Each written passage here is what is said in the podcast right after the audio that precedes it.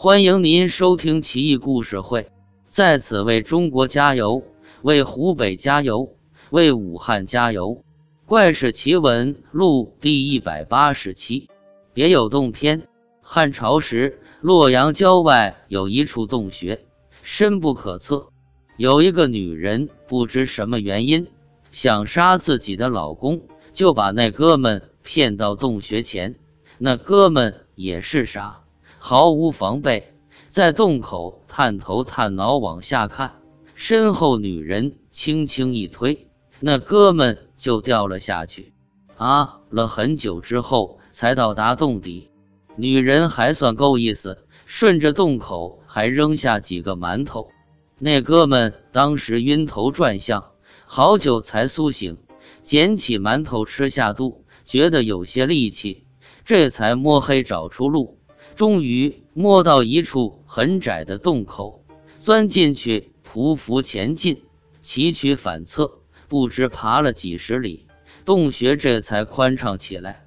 前方渐渐有光亮，他快步疾行，来到一片开阔地。那哥们不禁振奋精神，继续前行。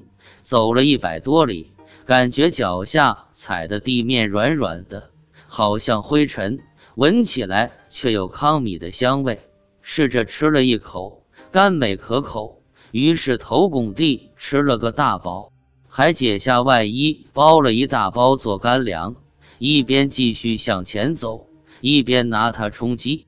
这包灰尘吃光了，又发现近处有像泥巴一样的东西，味道口感跟那灰尘一样，就又包了一大包带上。走啊走。不知道走了多远，总之越往前走，空间越开阔，光线越充足，简直是个地下世界。干粮快要吃完的时候，来到一座大城市前，只见这座城市城郭严整雄伟，宫室壮丽，亭台楼阁，房屋皆是，都用黄金装饰，瑰丽奢华。虽然看不见太阳月亮，但亮如白昼。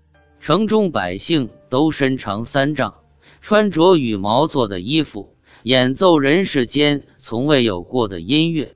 那哥们涕泪滂沱，述说自己的遭遇，求城中人救他。一个巨人给他指明方向，让他继续向前走，千万莫回头。那哥们无奈，只得继续长途跋涉，途经九座雄伟的城池，最后饥渴难忍。